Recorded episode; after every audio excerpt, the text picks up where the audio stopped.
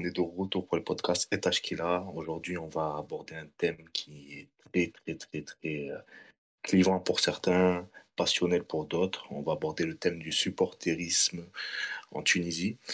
Euh, avec moi, y a, on est ravi de vous annoncer l'arrivée d'une nouvelle membre au sein du staff Etashkila. Donc, euh, Farah, comment vas-tu, Farah? Ça va? Salut Sophie, salut tout le monde, ça va, ça va, ravi de faire partie de l'équipe. Bienvenue à toi, on est très heureux de t'avoir avec nous et on espère que tu vas prendre du plaisir à suivre euh, l'actualité sportive euh, euh, africaine, tunisienne et mondiale même.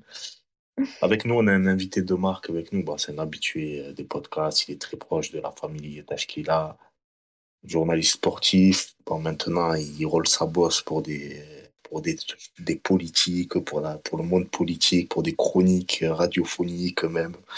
Donc le célèbre et dénommé Firas Kefi avec nous. Marhaba Firas.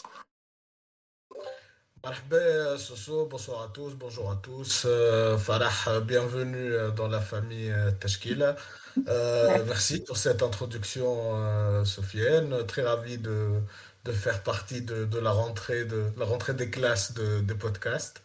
Donc, donc voilà, comme tu as dit, on suit un peu la situation du pays actuellement, c'est un peu, voilà, c'est un peu, c'est passionnant, compliqué et flou. Donc, euh, donc c'est, c'est, c'est, c'est un autre terrain sur, le, sur lequel j'évolue aujourd'hui. Mais bien sûr, on garde un œil toujours sur le terrain de foot parce que, parce que ça, c'est la passion ça, c'est quelque chose qui se perd jamais. C'est le meilleur des terrains, bien entendu. C'est le meilleur des terrains. Et, et euh, bien entendu, on est toujours ravi de t'avoir avec nous, Fira. Tu sais très bien que la porte est grande ouverte toujours euh, tes compétences et pour, euh, pour participer à, l'expansion de notre média, frérot. Euh, on va parler justement, on te reçoit dans, dans le but justement de d'un court métrage où tu es voix off. Donc, donc le court métrage est réalisé par Youssef euh, qui s'appelle Plague Under the Olive Tree. Euh, avec une thématique qui, euh, de fond qui nous rapproche à nous tous, c'est justement le supporterisme. Donc, euh, si tu as un mot, Firas, on t'écoute. Euh, que, comment s'est fait cette rencontre et comment tu as justement, tu t'es retrouvé sur euh, ce projet? Tout d'abord, déjà merci beaucoup à Teshkila qui s'intéresse à, à, ce film. en effet, c'est un projet qui, qui dure maintenant depuis le mois de mars, où on a commencé avec Youssef à, à bosser. Le film euh, le film a été tourné euh, entre 2019 et 2020, avant le, le, Covid, mais le Covid a retardé un peu, un peu sa sortie, euh, notamment pour, pour les notifications, pour les pour le, la post-prod, etc. Mhm. Donc, on a, donc il a été décidé que le film allait sortir pendant cette rentrée-là, 2021, justement, où euh, on constate que l'activité culturelle reprend, que la saison des festivals recommence. Donc ce film-là est réalisé par Youssef Santini justement. Euh, la musique, la bande originale est réalisée par euh, Salim Arjoun, qui est le fondateur du groupe Aitma, c'est un groupe de pop tunisien qui, fait, qui, fait, qui, fait, des tournées à l'étranger. Et d'ailleurs, il y aura la bande originale sortira la veille de la première projection du film, donc il y a un son inédit de, de Salim Arjoun euh, qui, qui, sera tiré du film qui va être publié. Donc, euh, donc voilà, donc le film, justement moi, euh, j'ai un rôle de, de, additional voiceover, donc je pose ma voix qui a été synthétisée. Bon, pour les gens qui vont voir le film, ils vont, ils vont comprendre. Donc c'est une première expérience pour moi aussi dans le, dans le cinéma. Donc, donc voilà, c'est une aventure. Avec, dans laquelle moi et Youssef, nous sommes des passionnés tous les deux de football. Lui, il est réalisateur. Euh, il, a, il a commencé euh, bah, sa carrière en Tunisie, il a fait quelques festivals et il, est, il, a, il a terminé ses études aux États-Unis. Et là, il est revenu en Tunisie pour faire ce film-là. C'est un ultra. Mhm. Donc, euh, donc ceci explique la thématique du film. Évidemment, c'est une sensibilité propre au réalisateur. Et, et l'idée principale du film, et peut-être l'atout, je dirais, principal du film, c'est que c'est un film totalement indépendant, réalisé pour la plupart par des gens qui sont euh, comme on appelle le Mouvement, des gens de la communauté euh, euh, ultra, de différents groupes, de différents clubs. Donc l'idée, c'est que voilà, on a poussé pour que ce film-là arrive au JCC. Il a été sélectionné justement dans la catégorie regard sur le cinéma tunisien. Donc on est très très content. Très bien, très bien, Ferras.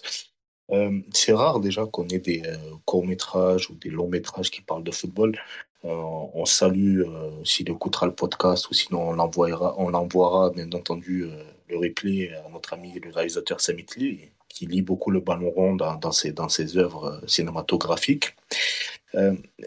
justement, les ultras, c'est un thème qui est très peu abordé en Tunisie, très peu abordé. on a souvent beaucoup de fantasmes autour de ça, beaucoup de désinformations autour de ça. Généralement, les médias mainstream, les gros médias caricaturent ces, supporters-là comme étant des jeunes supporters de moins de 18 ans appartenant à un groupe et cassant et étant, comment dire, violents des fois.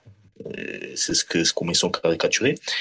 Qu'est-ce que toi, tu, justement, ton regard, toi, en tant que supporter de foot, quel est ton regard vis-à-vis de ça et vis-à-vis de, euh, à travers ce film, ce court métrage, qu'est-ce que tu penses que justement, est-ce que ça ne représente pas un mal-être des ultras depuis 2011, on va dire?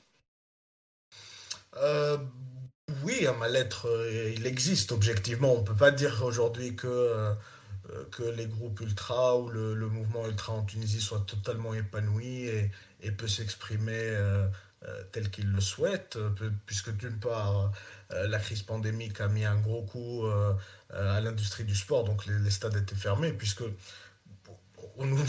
finalement l'expression première d'un groupe euh, est aussi dans le stade, donc l'absence de stade limite justement ce champ d'expression. Euh, sur l'image que l'opinion publique a des groupes ultra, évidemment, ça reste souvent marginalisé, c'est incompris, et, généralement ce qui est incompris et qui peut être, euh, comment dire, n'ayant pas une barrière de la peur d'une certaine manière, euh, qui soit une population jeune, euh, assez hétéroclite socialement. Les groupes ultra, c'est un peu ça. Hein. c'est pas que des, gens des, milieux populaires, il y a des gens de tous les milieux et de tous les endroits. Donc, ce qui fait que pour l'opinion publique, ça reste comme une, voilà, toujours une intrigue qui, qui, qui suscite la méfiance. Mais il faut savoir que euh, le, mouvement ultra anti existe depuis les années 2000. Euh, ce sont des groupes euh, historiques, dans, dans, chacun du moins des, gros clubs, puisqu'ils sont d'une certaine manière un peu la locomotive, puisqu'ils ont des, des, bases de supporters beaucoup plus importantes. Et, et on cite le Club africain l'Espérance en tête. Bah, ce mouvement-là, il s'est structuré. Il y a des groupes qui, sont, qui sont devenus de notoriété publique. Le mouvement ultra en Tunisie euh, les années 2008, 9, 10, juste avant la chute de Ben Ali, c'était, euh, euh, on sentait la présence d'une vraie ferveur autour du football qui est galvanisée par les groupes et que les groupes ont récupéré un peu cette, le crédit de cette, de cette ferveur. Après la Révolution, évidemment, puisque c'est un groupe marginalisé, que la donne a changé à tous les niveaux, on a, je considère même si on, si on prend la timeline et, et, comment les événements se sont faits, on peut dire que euh, les autorités ont systématiquement euh, essayé de, de, limiter ce champ d'expression. On a vu sur les dix dernières années de la répression, euh, Omar Labidi, des affaires, des des, des tirs lacrymogènes dans des matchs. Donc on a les supporters. Le club africain, c'est Abidjan.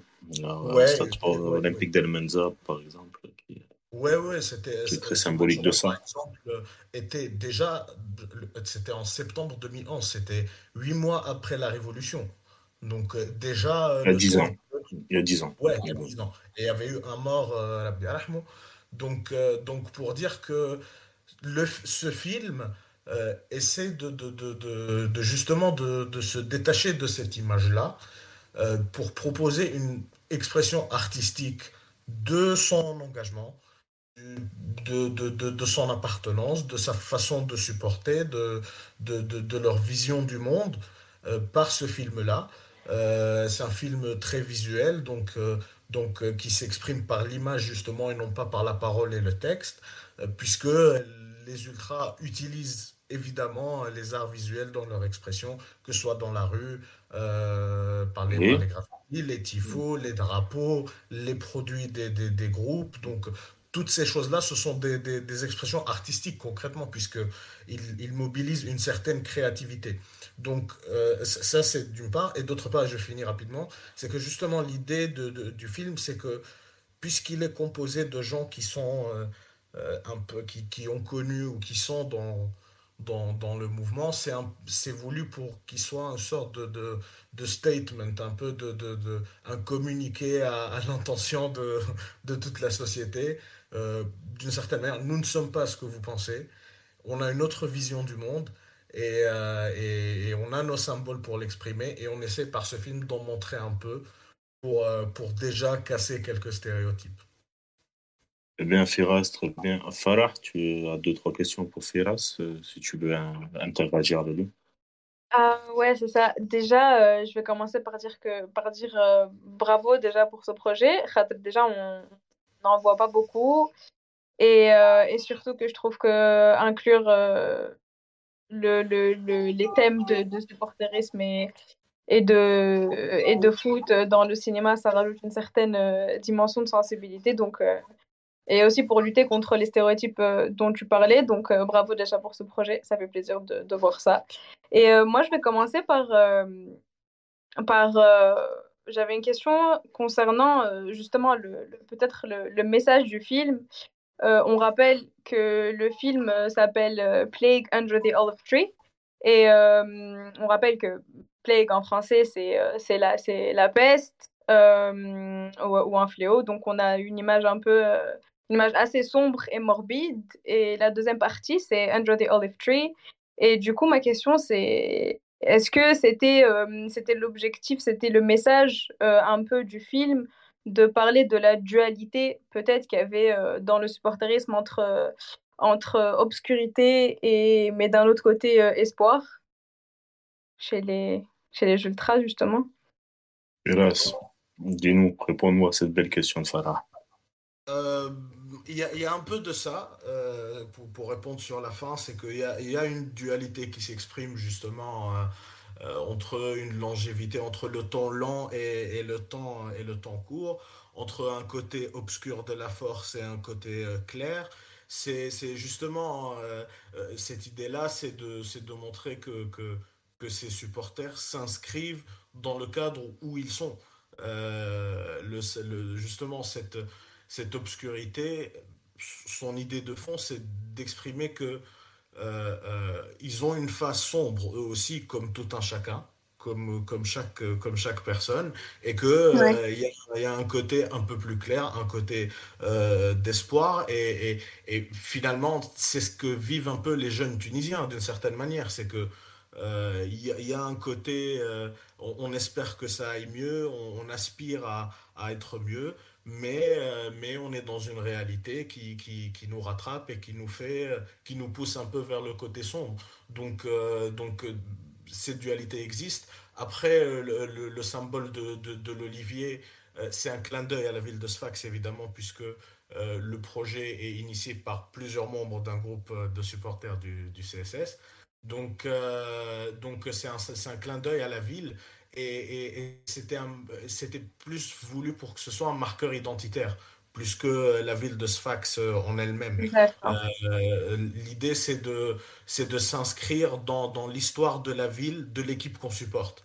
Parce que l'enjeu identitaire est très important pour les groupes ultra, puisque euh, un des, des, des, fondamentaux, ou des, genre l'article premier de, la Bible des ultras, c'est Support your local team. Donc, euh, euh, l'enjeu de, de, euh, de, de l'Houma, de, de, de, de l'endroit. De la ville, euh, la ville natale, voilà. du, du gouvernorat, tu vois, de la, du club de la région. Du... C'est vrai, c'est vrai que c'est très présent. Et euh, pour revenir à la ville de Sfax, c'est une ville qui est très sportive de base avec plusieurs clubs. On avait parlé une fois Firas avec euh, d'autres clubs que le CSS et qui fait que c'est une ville euh, qui a beaucoup de groupes ultra en fait, qui pullulent en fait au sein de cette ville où beaucoup de passions pullulent Et c'est vrai que ce court métrage représente bien, tu vois, toute cette énergie qu'il y a et que, les, justement que les jeunes ultras veulent retrouver au stade le week-end, quoi. Et, la passion, la passion, voilà, euh, c'est une ville de sport, comme tu as souligné. Il y a des, clubs historiques, euh, plusieurs même dans une même ville, et, un club euh, de, voilà, de renommée continentale. Donc, donc la ferveur du sport existe. Et, justement, l'idée, c'est, d'insister sur le lien social que ça peut créer, ce que le club de foot ou l'équipe sportive finalement comme, comme ciment de relations sociales entre euh, des personnes qui, qui peut-être euh, socialement ou économiquement ne sont pas faits pour se rencontrer, mais ils peuvent se rencontrer dans le stade et être là pour la même cause. Donc, euh, donc cette diversité-là qui existe dans, dans, dans, le, dans les groupes ultra et dans les supporters du foot d'une manière générale, elle a été, on, a essayé de, de, de, de la refléter. Et, euh, et, juste, voilà, sur l'idée de, de, plague et de Taroun, la peste, justement, euh, plague, euh, c'est aussi de, de, dire que, euh, euh voilà, c'est d'apporter une nuance, en fait. C'est c'est dire qu'il y a un côté sombre, il y a un côté clair, et, on est un peu au juste milieu. On, voit, on a une autre alternative, un modèle à proposer qui soit euh, peut-être loin de, ce qui est devenu le football aujourd'hui, parce qu'il prend une tournure euh, assez euh, néolibérale, euh, au moins ça, je pourrais appeler au moins ça. Donc euh, donc c'est un peu ça aussi euh, ce, que, ce que veut dire le film. Les images essaient d'être d'être voilà, fidèles à ces idéaux-là. Et, et c'est voulu. Une très belle image d'ailleurs, Firas, en passant. je te me voilà, permets de te couper. de très jolis plans. De très jolis plans le réalisateur euh, Yusuf Santini compte parmi ses idoles Wes Anderson qui, qui voilà qui, qui, qui est plutôt dans justement le cinéma esthétique euh, plus dans l'image parlante et la musique que, que, que le texte et euh, on espère que ça va plaire en salle parce que là on a hâte de voir sur grand écran mais euh, c'est vrai que bah, bon tu sais que tu sais très bien Ferraz que je vais souvent dans le sud de la Tunisie en particulier à Gabès et euh, tout, toutes ces images-là, ce paysage-là me parle beaucoup.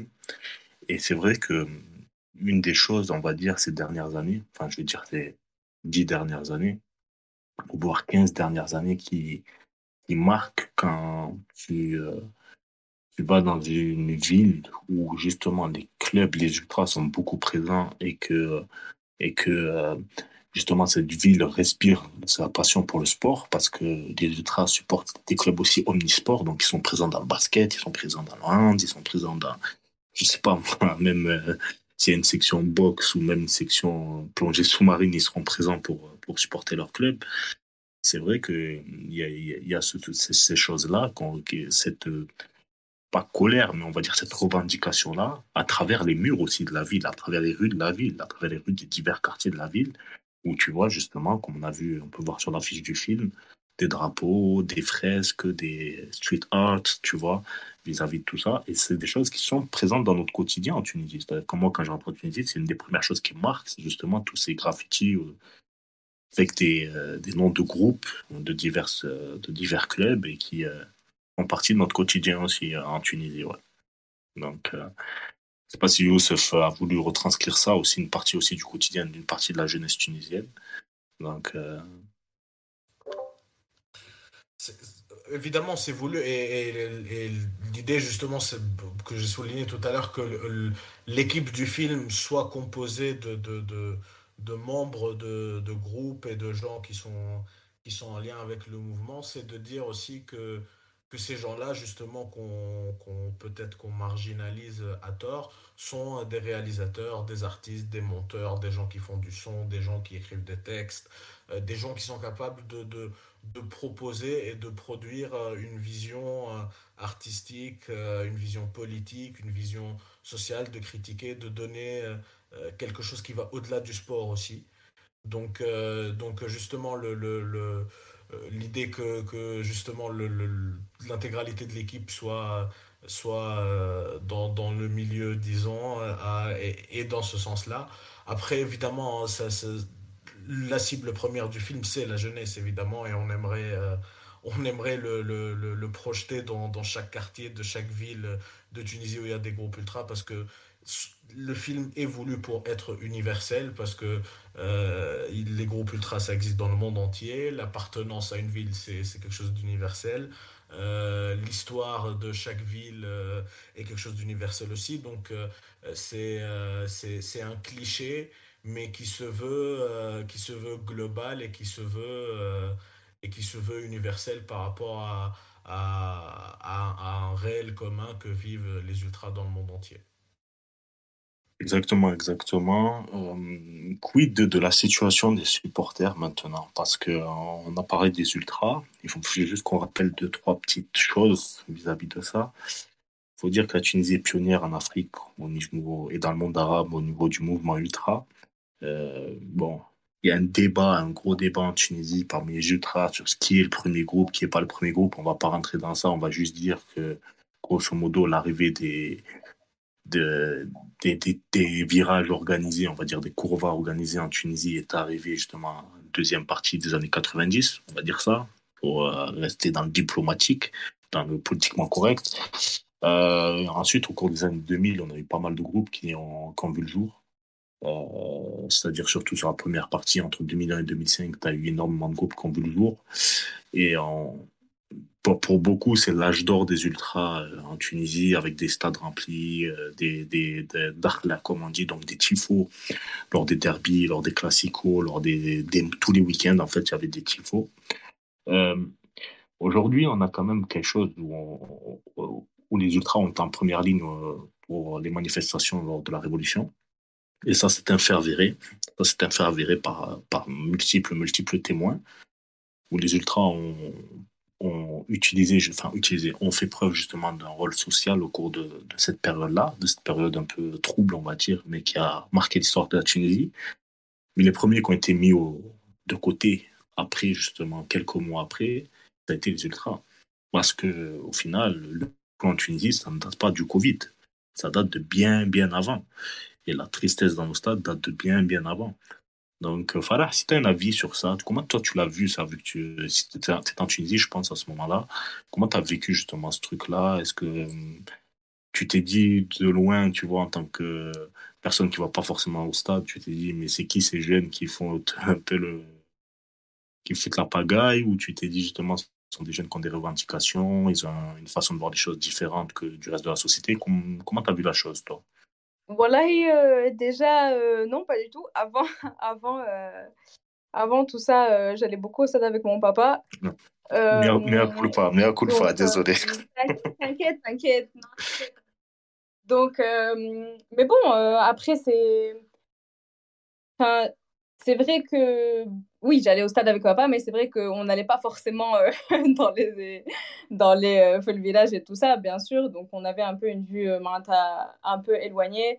Mais, euh, mais non, non, j'ai jamais eu cette, cette réflexion de dire qui, sont, qui sont ces jeunes et pourquoi, pourquoi ils font ça. Moi, j'ai toujours pensé que, que c'était que les supporters et le principe, tu vois, de supporterisme de manière générale et les mouvements des ultras, tout ça, c'est c'était aussi une, source pour, pour les jeunes, justement, de, participer au débat public, par exemple, de, contester, ça leur permettait d'avoir un milieu où ils pouvaient contester l'autorité, qu'elle soit politique ou policière, ou ça leur propose aussi aux jeunes un espace où une, de réflexion déjà, et, aussi c'est un, milieu très créatif, où on a euh, ceux qui, ceux qui, ceux qui, les, les artistes qui créent euh, les différentes, euh, les différentes images qu'on peut voir au col. Donc, donc non, non, j'ai toujours pensé que c'était un espace très, très riche pour les jeunes. Et, et c'est dommage, mais c'est dommage tout ce qui se passe, les, les, limitations depuis des années progressivement à stade. Mais mais, mais j'ai confiance. J'espère que le fait que, que, ça a manqué à tout le monde, Bchoua et on va, on va retrouver l'ambiance euh, des, euh, des, années précédentes. J'espère, j'espère en tout cas. Espérons-le, espérons-le.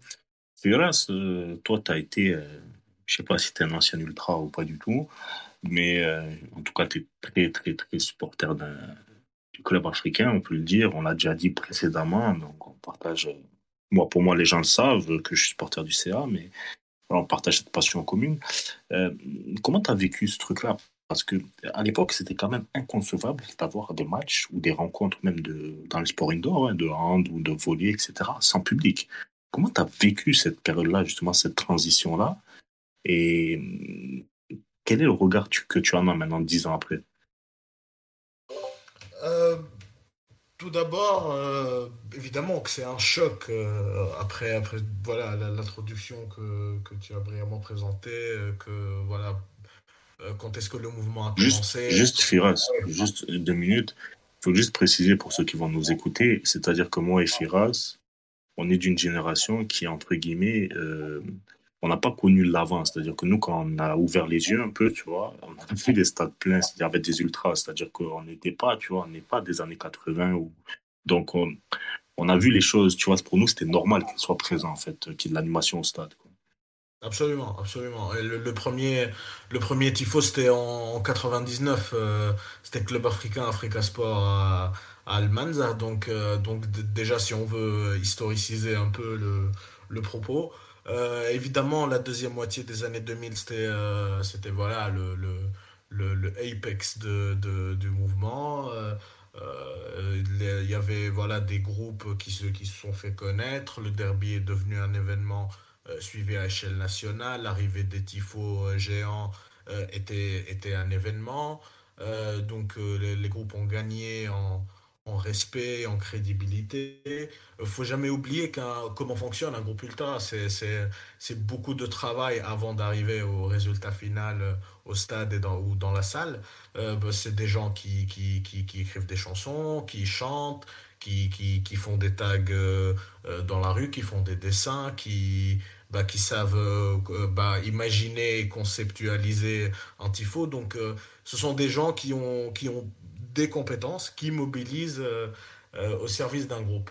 Donc après, euh, arrivé en 2010, évidemment, des champs à, connotation politique pendant ces années-là, depuis 2006-2007, ont, aussi ravivé la flamme de la répression. Et, justement, après 2011, on s'est rendu compte que cette image-là, tout ce crédit-là s'est effondré du jour au lendemain et que euh, euh, tout pouvoir politique confondu, tous les partis, euh, les gens qui se sont succédés, ont essayé de, de, de démanteler ce, ce, quelque chose qui, qui, leur semble dangereux et qui, à un niveau politique, il faut souligner que, que les ultras sont, essaient d'être apolitiques. En tout cas, il n'y a pas de, de, de, comme par exemple ça peut exister en France ou en Italie, des, des groupes ultras qui sont très très marqués politiquement. Euh, on n'a pas cette chose-là en Tunisie. Donc, euh, donc euh, peut-être je me dis que les pouvoirs politiques ont essayé de les isoler afin qu'ils restent dépolitisés, justement. Peut-être ça peut être une explication. Donc on a eu, comme tu as dit, des années de huis clos après 2011, dès 2011 déjà. et, ça, ça a cassé cet élan de, des, groupes. Il est vrai aussi, il ne faut pas, faut pas le cacher aussi, qu'il y a eu quelques débordements, notamment les premières années. Euh, dans l'euphorie euh, révolutionnaire et dans ce qui se passait un peu en Tunisie. C'était, euh, la cour des miracles ces années 11, 12, 13. c'était, c'était pas mal, ouais. C'était pas mal. Ouais, tout était possible ces années-là. Donc il y a eu des débordements, mais, mais la réponse sécuritaire est évidemment disproportionnée par rapport à, à ce qui s'est passé d'une part. Et d'autre part, comme je l'ai dit en, en avant-propos, c'est que euh, on sent une volonté de, euh, systématique de, réprimer ces gens-là, d'essayer de les chasser euh, des stades par différentes façons, par la violence, par, le fichage, par, différentes choses. Et, et c'est ce qui a un peu déjà coupé, coupé un peu l'attractivité du championnat tunisien, parce que du jour au lendemain, on s'est retrouvé avec des stades vides. Euh, parce que le, le, public fait partie du spectacle évidemment. Et, et depuis d'ailleurs, on, a vu sur les dix dernières années la, chute vertigineuse du niveau à cause de la ah oui. Ah oui, euh, Au niveau football, ça c'est clairement, clairement vu. Euh, ce n'est pas, ce n'est pas une légende hein, quand on dit comme quoi le public permet à des victoires à son équipe. En Tunisie, ce n'est pas une légende, c'est un fait avéré. Donc, on l'a ah vu ces dernières années que beaucoup d'équipes qui avaient un gros public ont, ben, ils sont rentrés dans le rang ou sont dans une morosité tactique totale quoi, sur le terrain. Quoi. C'est, c'est, c'est terrible, terrible. Le, sport est fait ainsi que l'idée des matchs à domicile à l'extérieur, c'est d'offrir justement à chaque équipe l'opportunité de jouer devant son public, de bénéficier du soutien de ce public-là. C'est l'essence même de la compétition. Donc là, on a, on a privé la compétition de son meilleur atout et argument qui est le public. Donc ça a donné deux choses. Euh, c'est que euh, au niveau euh, sociologique des groupes, il y a, eu une, cassure au moment de la révolution. C'est que la génération des années 2000 est, passée un peu en retrait et a eu un coup de mou de 3, 4, 5 ans où voilà, on comprenait pas, les stades étaient vides, il y avait beaucoup de répression, le championnat et même le, genre le pays tout entier n'avait pas entre guillemets la tête au sport. Euh, mais après, euh, ces groupes ont commencé à reprendre à partir de 15, euh, 16 jusqu'à aujourd'hui, malgré le, huis clos.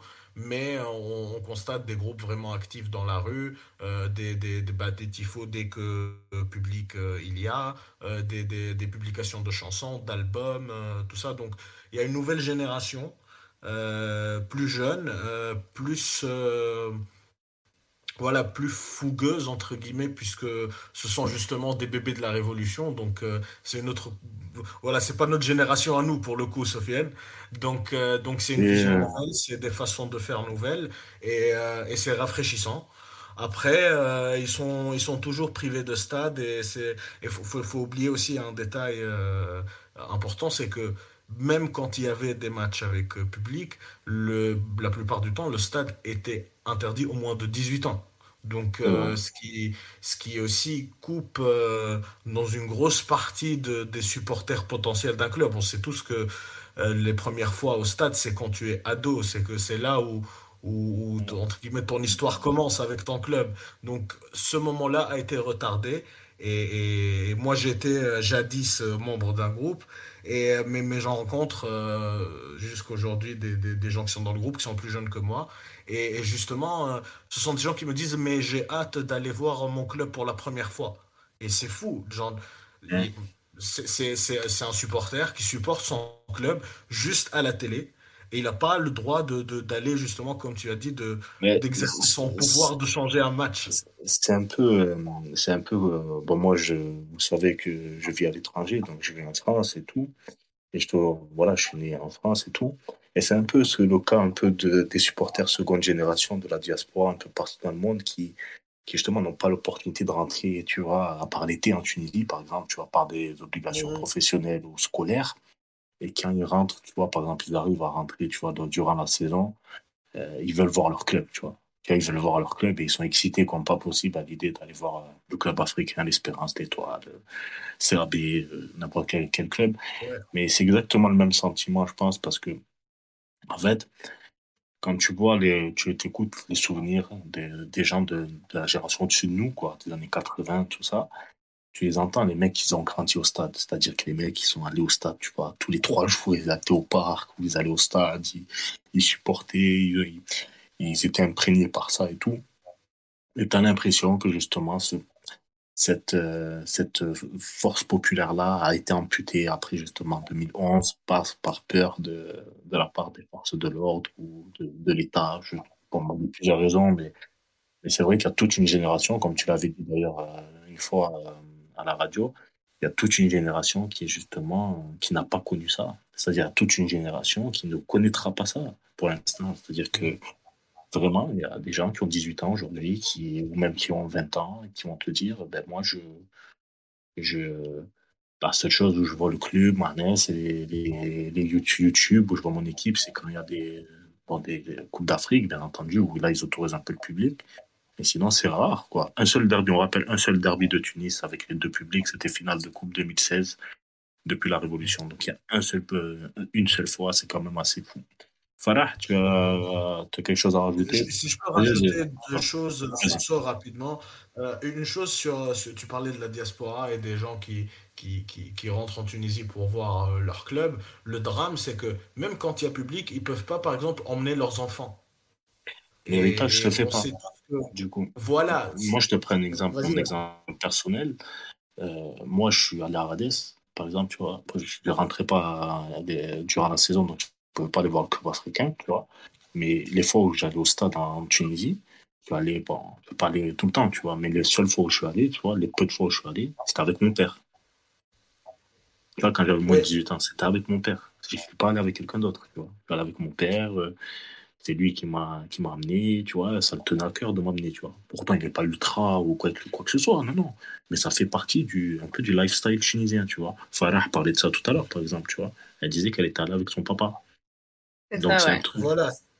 Voilà, et c'est un truc qui fait partie du, euh, du lifestyle de tunisien. Évidemment que l'idée de l'identité, pour revenir un peu au film euh, qui est, très présente, voilà, l'appartenance, justement, c'est quelque chose qui se transmet. Et, la transmission euh, parents-enfants est, très importante. Et comme tu as dit, les parents, ceux qui sont passionnés, s'investissent dans cette mission et essaient justement d'emmener leurs enfants très tôt au stade pour, pour les rendre passionnés et, et, suivre cette équipe euh, sur le long terme. Euh, la deuxième chose que je voulais dire, c'est sur la situation actuelle, parce que le championnat a repris. Mhm. Donc, euh, donc on a vu que la fédération n'était pas contre un retour au, avec public. Après, ils ont précisé qu'il y a des bruits, disons, qui disent que ce serait à hauteur de 50%, une jauge à 50%. Euh, mais le problème, c'est que c'est au niveau du ministère de l'Intérieur que ça coince, euh, parce qu'ils ne se sentent pas prêts, euh, chose qui, c'est la même excuse en gros depuis, depuis quelques années, ils se sentent pas prêts de gérer un, un, genre un, un événement avec autant de foule actuellement risque de débordement, situation incertaine, etc. etc. Est-ce qu'on peut euh, traduire ça par la paresse, justement, de, des, des, autorités compétentes? Ah, euh, Bon, maintenant, je sais pas. Aujourd'hui, peut-être que ça, il y a d'autres raisons qui pourraient l'expliquer. Même si moi, je pense que je suis favorable à un retour euh, du public, voilà, le plus rapidement possible. Mais peut-être que avec la situation politique, limite l'argument. Pour une fois, il peut s'entendre. Mais sur les les années avant, euh, ça n'avait aucun sens et, c'est pour cela que j'ai dit c'est le même argument. Euh, mais, mais voilà, à, un moment donné, ça ne peut pas durer éternellement non plus. Euh, il y a un décret du président qui a été publié sur la création d'un pass sanitaire en Tunisie. Donc le temps que ça se mette en place et, et, que ça devienne fonctionnel, là, il n'y aura plus réellement d'excuses pour qu'il n'y ait pas de public dans les stades. Très bien, très bien. Farah, tu as deux, trois trucs à rajouter ou dis-nous. Euh, non, pas particulièrement. Je, je, trouve que vous avez un peu fait le tour. C'est juste, euh, encore une fois, euh, bravo à Filas, à toute l'équipe pour le film. Et, et surtout, bonne chance pour les JCC. J'espère qu'on vous portera, qu'on portera, qu'on portera bonheur. Merci, merci. Moi, euh, j'aimerais faire un peu de promo, puisque c'est du cinéma. On doit apprendre le métier, on doit faire un peu de promo. Donc, euh, bah, peut-être que d'ici la publication du podcast, peut-être que le bouche à oreille va fonctionner et que des gens euh, en Tunisie vont venir voir. Donc, il y a trois projections qui sont prévues pour le film. La première sera dimanche 31 octobre, donc ce dimanche à 15h, cinéma Palace avenue euh, Bourguiba. Euh, lundi 1er euh, novembre, salle Amilcar à Almanar à partir de 21h, heure de Tunis évidemment. Et mardi 2 novembre à la salle Ciné à partir de 18h. Ciné Jamil, c'est à Manzassis. Et, on sera ravis de vous voir, personnes qui vont, qui vont venir. le message est passé, en tout cas, Firas, le message est passé.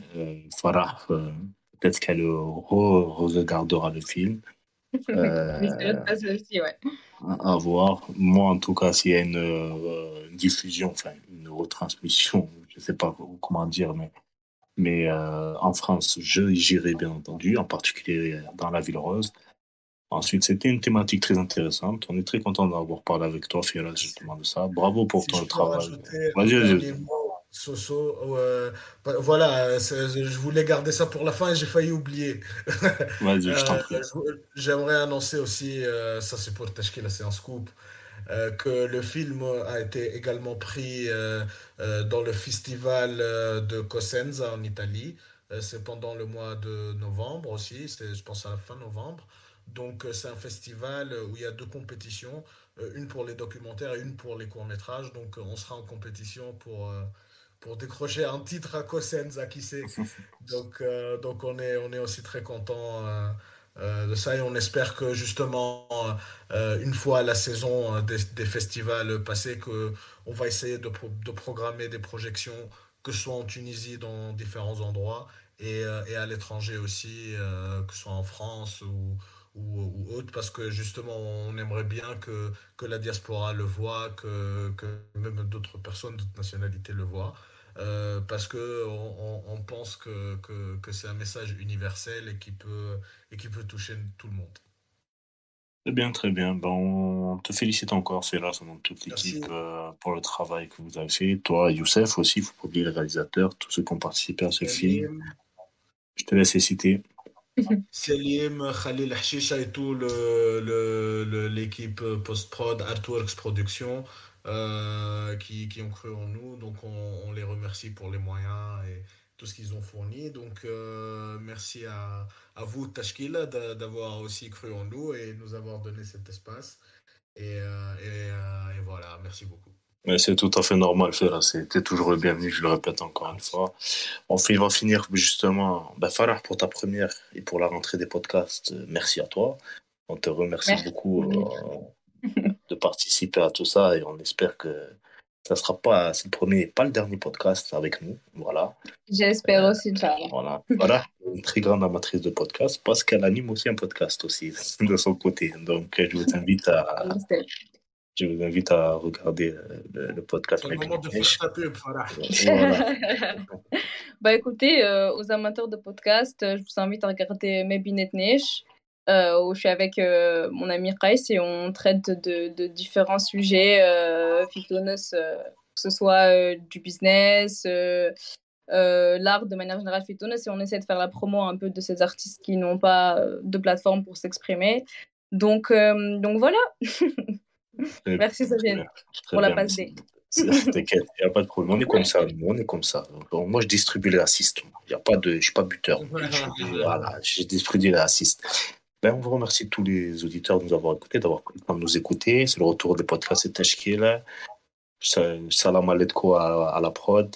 Euh, salam à toute l'équipe, bien entendu. N'oubliez pas notre devise par des passionnés, pour des passionnés. Salam à tous. Vraiment.